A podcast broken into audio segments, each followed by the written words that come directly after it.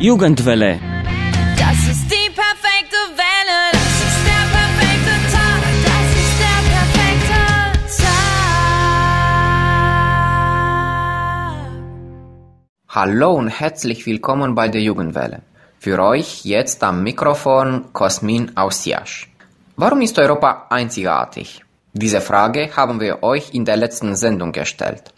Der Journalist und Osteuropa-Kenner Norbert Mappes-Niedeck hat uns schon einige Gründe dafür gegeben, indem er uns auf einige spannende neue Perspektiven aufmerksam gemacht hat. Heute senden wir den zweiten Teil des Interviews mit dem berühmten deutschen Fachautor.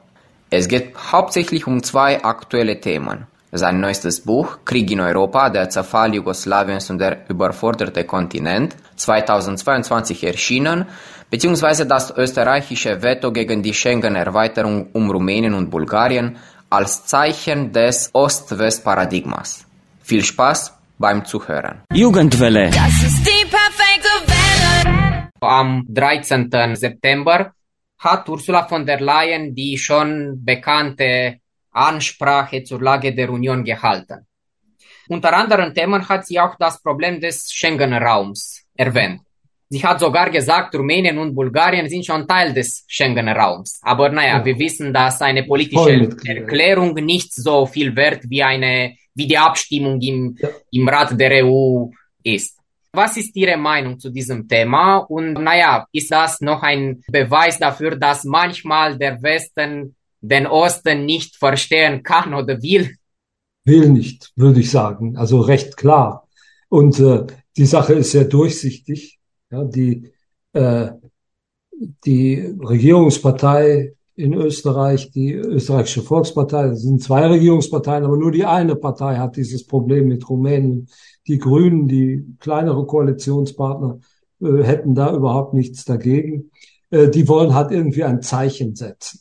Ja, und das Zeichen ist, äh, wir sind gegen Migration. Und sie haben eine Partei im Nacken sitzen, die noch viel schärfer gegen Migration ist. Und sie wollen auf jeden Fall dieser Partei die Stimmen wegnehmen. Das ist so, das ist sehr, ein sehr einfaches Argument. Ein sachliches Argument gibt es praktisch nicht. Denn so gut wie alle Flüchtlinge, die über Rumänien nach Österreich kommen, kommen über Ungarn. Ungarn ist Teil des Schengen-Raums. Oder über Kroatien. Kroatien ist neuerdings auch Teil Genau. des Schengen-Raums. Aber die meisten kommen tatsächlich über Ungarn und werden von Ungarn durchgewunken. Ja? Ungarn schickt sie sozusagen weiter. Aber Ungarn ist innerhalb der EU ein Verbündeter Österreichs, wenn es um die Migrationspolitik geht. Und darunter muss Rumänien halt leiden. Das ist umso leichter, als niemand richtig weiß, was in Rumänien eigentlich los ist. Das Land ist in, für die österreichische Öffentlichkeit, das weiß ich, weil ich hier schon lange lebe, weitgehend ein blinder Fleck. Es gibt einzelne Länder in Osteuropa, die meint man besser zu kennen. Ungarn, Kroatien, Tschechien, vielleicht auch die Slowakei. Aber Rumänien fehlt auf dieser Karte. Und äh, dann ist es natürlich leicht, äh, so eine Position zu vertreten, zumindest vor der eigenen Bevölkerung. Es wird nie zu einer großen Debatte werden. Dabei muss man wissen, hier bei uns in der Stadt Graz, wo ich lebe, sind die Rumänen zusammen mit den Deutschen die größte Ausländergruppe. Ja, es gibt sehr, sehr viele rumänische Zuwanderer hier, die aber ganz ruhig sind. Ja, also die selten auf der Straße Rumänisch sprechen, denen man es nicht ansieht. Es gibt nur ein einziges rumänisches Geschäft hier in der Stadt. Die Leute kaufen ein, wo alle anderen auch einkaufen. Der Fahrer unseres Sohnes, das ist ein Herr Dumitrescu. Da denkt man, der wird wahrscheinlich aus Rumänien kommen. Ja, das ist aber auch das einzige, der Name, der ans Rumänische erinnert. Ja, also man hat nicht das Gefühl, dass man sich damit irgendwie beschäftigen müsste. Das war bei den bosnischen Kriegsflüchtlingen und bei den kroatischen Kriegsflüchtlingen ganz anders. Ne? Da hat man sehr viel drüber nachgedacht. Es gab nur mal ein Thema über rumänische Immigranten, als viele Roma kamen. Da war das auf einmal ein, ein ganz großes Thema. Ne? Aber rumänische Ärzte sind überhaupt kein Problem. Nur rumänische Patienten, die sollen bitte da bleiben, wo sie sind. Ja? Wir sind alle einig, dass Europa eine Reform, ein Restart braucht. Europa muss sichtbarer werden. Ich würde Sie aber fragen, wie kann sich selbst besser Europa verstehen? Denn man sagt ja ziemlich oft, dass eine, eine erfolgreiche Außenpolitik beginnt im Inneren, also fängt vom Zuhause an. Wie kann sich also Europa selbst besser verstehen? Ja, ich glaube, wir sind in unseren westlichen Zuwanderungsstaaten aufgerufen, Integration ernst zu nehmen und tatsächlich zu meistern. Ja, und die Menschen, vor allem aus Osteuropa, die zu uns kommen, sind dazu auch grenzenlos bereit. Aber Integrationsmöglichkeiten, die müssen wir nicht nur exerzieren an Osteuropäern, sondern die müssen wir natürlich an vielen anderen Menschen, die dazu vielleicht weniger bereit sind, ebenfalls exemplifizieren. Wir müssen eine Möglichkeit finden, unsere Gesellschaften zu öffnen. Und das wird auf Dauer natürlich auch für osteuropäische Gesellschaften gehen. Das heißt, es gibt da sicher eine Konvergenz, was den Umgang mit Zuwanderung angeht. Aber beginnen wird das bei uns im Westen. Ja, und was wir natürlich machen müssen, wir müssen tatsächlich den Eindruck haben, im Osten Europa überhaupt etwas verstehen zu müssen. Vielleicht muss man ja gar nichts verstehen. Und das ist ein großes Missverständnis, dass man meint, man müsste nichts verstehen. Wir sind alle Europäer. Das war der große Slogan nach 1990. Und wenn irgendetwas anders war, dann war es entweder Kommunismus oder es war Rückständigkeit. Ne, das waren sozusagen die Schlacken des Kommunismus. Die müssen die erst überwinden und dann sind sie wie wir. Oder aber sie müssen aufholen, sie müssen sich modernisieren, dann sind sie so wie wir. Also dieses Gefühl, dass da etwas anders ist, das hat sich nie entwickelt in diesen äh, Jahrzehnten. Und das Verrückte ist, denselben Fehler hat umgekehrt der Osten ja auch gemacht. Hätte jetzt jemand gesagt, schau mal, das ist typisch osteuropäisch, dann hätte ganz Osteuropa aufgeschrien. Nein, nein, wir sind ja nicht osteuropäisch. Ja, wir sind Europäer wie ihr. Das waren Unterschiede, die man möglichst nicht ansprechen sollte, weil schon im allein im Ansprechen der Unterschiede wurde schon Diskriminierung und Verachtung gewittert. Aber es gibt die Unterschiede und sie verdienen es nicht, verachtet zu werden, sondern sie verdienen es, akzeptiert zu werden. Und das ist tatsächlich ein großer Schritt. Den müssen wir alle erst gehen. Den müssen wir im Westen gehen und den müssen wir im Osten ebenfalls gehen. Das heißt, im Osten muss man sich auch erstmal selbst akzeptieren, bevor man hoffen kann, im Westen akzeptiert zu werden. Ja, aber sagen Sie das mal. Ja, es gibt irgendwie eine Besonderheiten, die ich aufgezählt habe, die werden sowohl im Osten als auch im Westen immer nur als Defizite interpretiert aber es sind nicht Defizite. Ja, also der Papst Johannes Paul II., der hat mal gesagt, Europa muss lernen, auf beiden Lungenflügeln zu atmen. Das wurde nicht verstanden. Ja, man hat gedacht, es gibt nur ein Herz, ja, und das muss gemeinsam schlagen, im gleichen Takt schlagen. Aber es stimmt, er hat recht gehabt. Und das ist, glaube ich, der große Fehler. Das werden wir lernen müssen. Wir müssen voneinander lernen. Wir müssen uns kennenlernen. Ne, so hat es Tadeusz Mazowiecki mal gesagt, der polnische Ministerpräsident. Ihr müsst versuchen, uns zu verstehen. Aber ihr müsst auch versuchen, uns zu verstehen, also, oder euch selbst zu verstehen, damit wir euch verstehen können.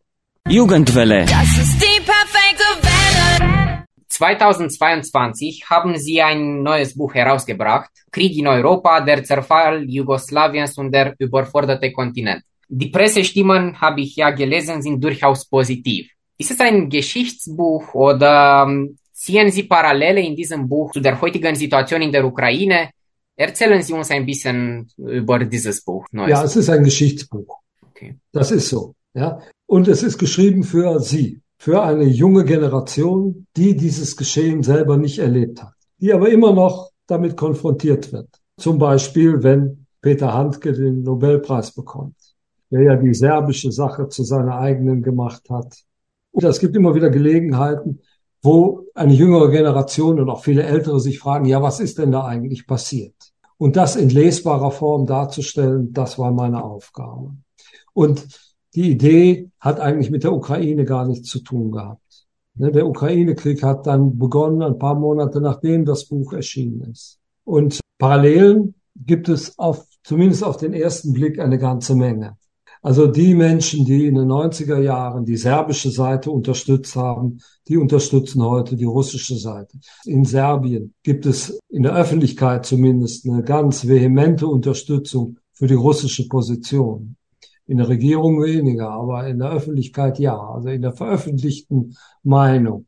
Und äh, dann gibt's auch noch ganz klare Parallelen, wie dadurch, wenn man denkt, äh, diese beiden sogenannten Volksrepubliken, die da zwischen 2015 und 2022 in, in der Ukraine entstanden sind, Donetsk und Lugansk, die hatten ihr direktes Vorbild in den serbischen Republiken in Kroatien und in Slowenien oder, oder in, in Kroatien und in Bosnien. Und man muss vor allem wissen, der militärische Führer der Volksrepublik Donetsk, Igor Girkin, der ist jetzt verhaftet worden, der war Freiwilliger im Bosnischen Krieg auf serbischer Seite. Also für den war das natürlich, war das ein Krieg, den er praktisch geführt hat. So den in Bosnien und in den der Ukraine. Aber wenn man das auf einer anderen Ebene betrachtet, muss man sagen, die Unterschiede sind gravierender. Ja, also zunächst mal diese Republik in Jugoslawien, die sind entstanden während des Zerfalls dieses Landes. Aber die Volksrepubliken Donetsk und Lugansk sind ein Vierteljahrhundert später entstanden, nachdem Russland die völkerrechtliche Souveränität der Ukraine schon anerkannt hatte. Da liegen 25 Jahre dazwischen. Bitte, das ist natürlich ein enormer Unterschied und das macht auch völkerrechtlich natürlich was ganz anderes aus. Und dann gibt es auch einen grundsätzlichen Unterschied, würde ich sagen. In Jugoslawien ging es um Teilung.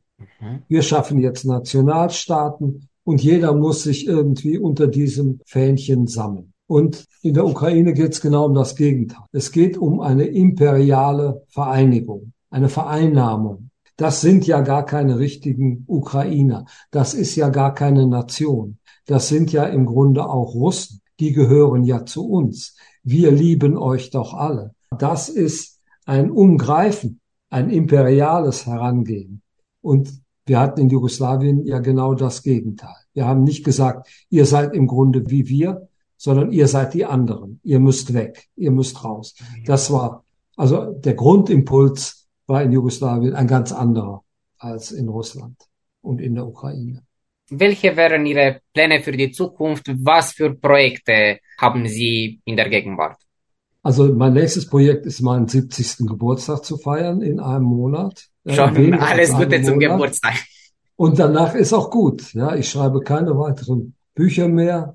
Ich schreibe nur noch wenig für Zeitungen. Und äh, ja, ich besuche meine Tochter und unser Enkelkind, die in Delhi leben, die uns internationale Beziehungen studiert hat, unsere Tochter, und ist da bei der deutschen Botschaft in Indien. Und äh, ja, ich gehe Fahrrad fahren ich gehe zum Arzt und dann werden wir sehen, wie das weitergeht. Aber ich habe keine Projekte mehr. Ich denke mir, das sollen mal andere Leute schreiben, die die Welt von heute vielleicht besser verstehen.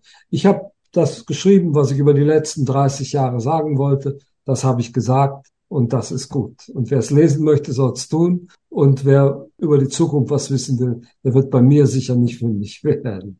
Dankeschön für dieses äh, spannendes Interview. Jugendwelle. Das ist die. Liebe Zuhörer, unsere Sendung ist schon am Ende angelangt. Europa aber sicherlich nicht. Die Einheit Europas von morgen hängt zweifellos von dem Engagement unserer Generation ab. Denn nur konkrete Tatsachen schaffen eine Solidarität der Tat, so Robert Schumann in seiner bekannten Erklärung. Diese und ältere Folgen der Jugendwelle könnt ihr gerne im Internet auf YouTube oder Spotify hören. Gerne erwarten wir Feedback von euch auf Social Media. Deshalb vergesst nicht unsere Facebook- und Instagram-Seiten. Bis zum nächsten Mal bleibt immer froh in euren Herzen bei allem, was ihr macht. Tschüss und bis bald, sagt euch Cosmin aus Jasch.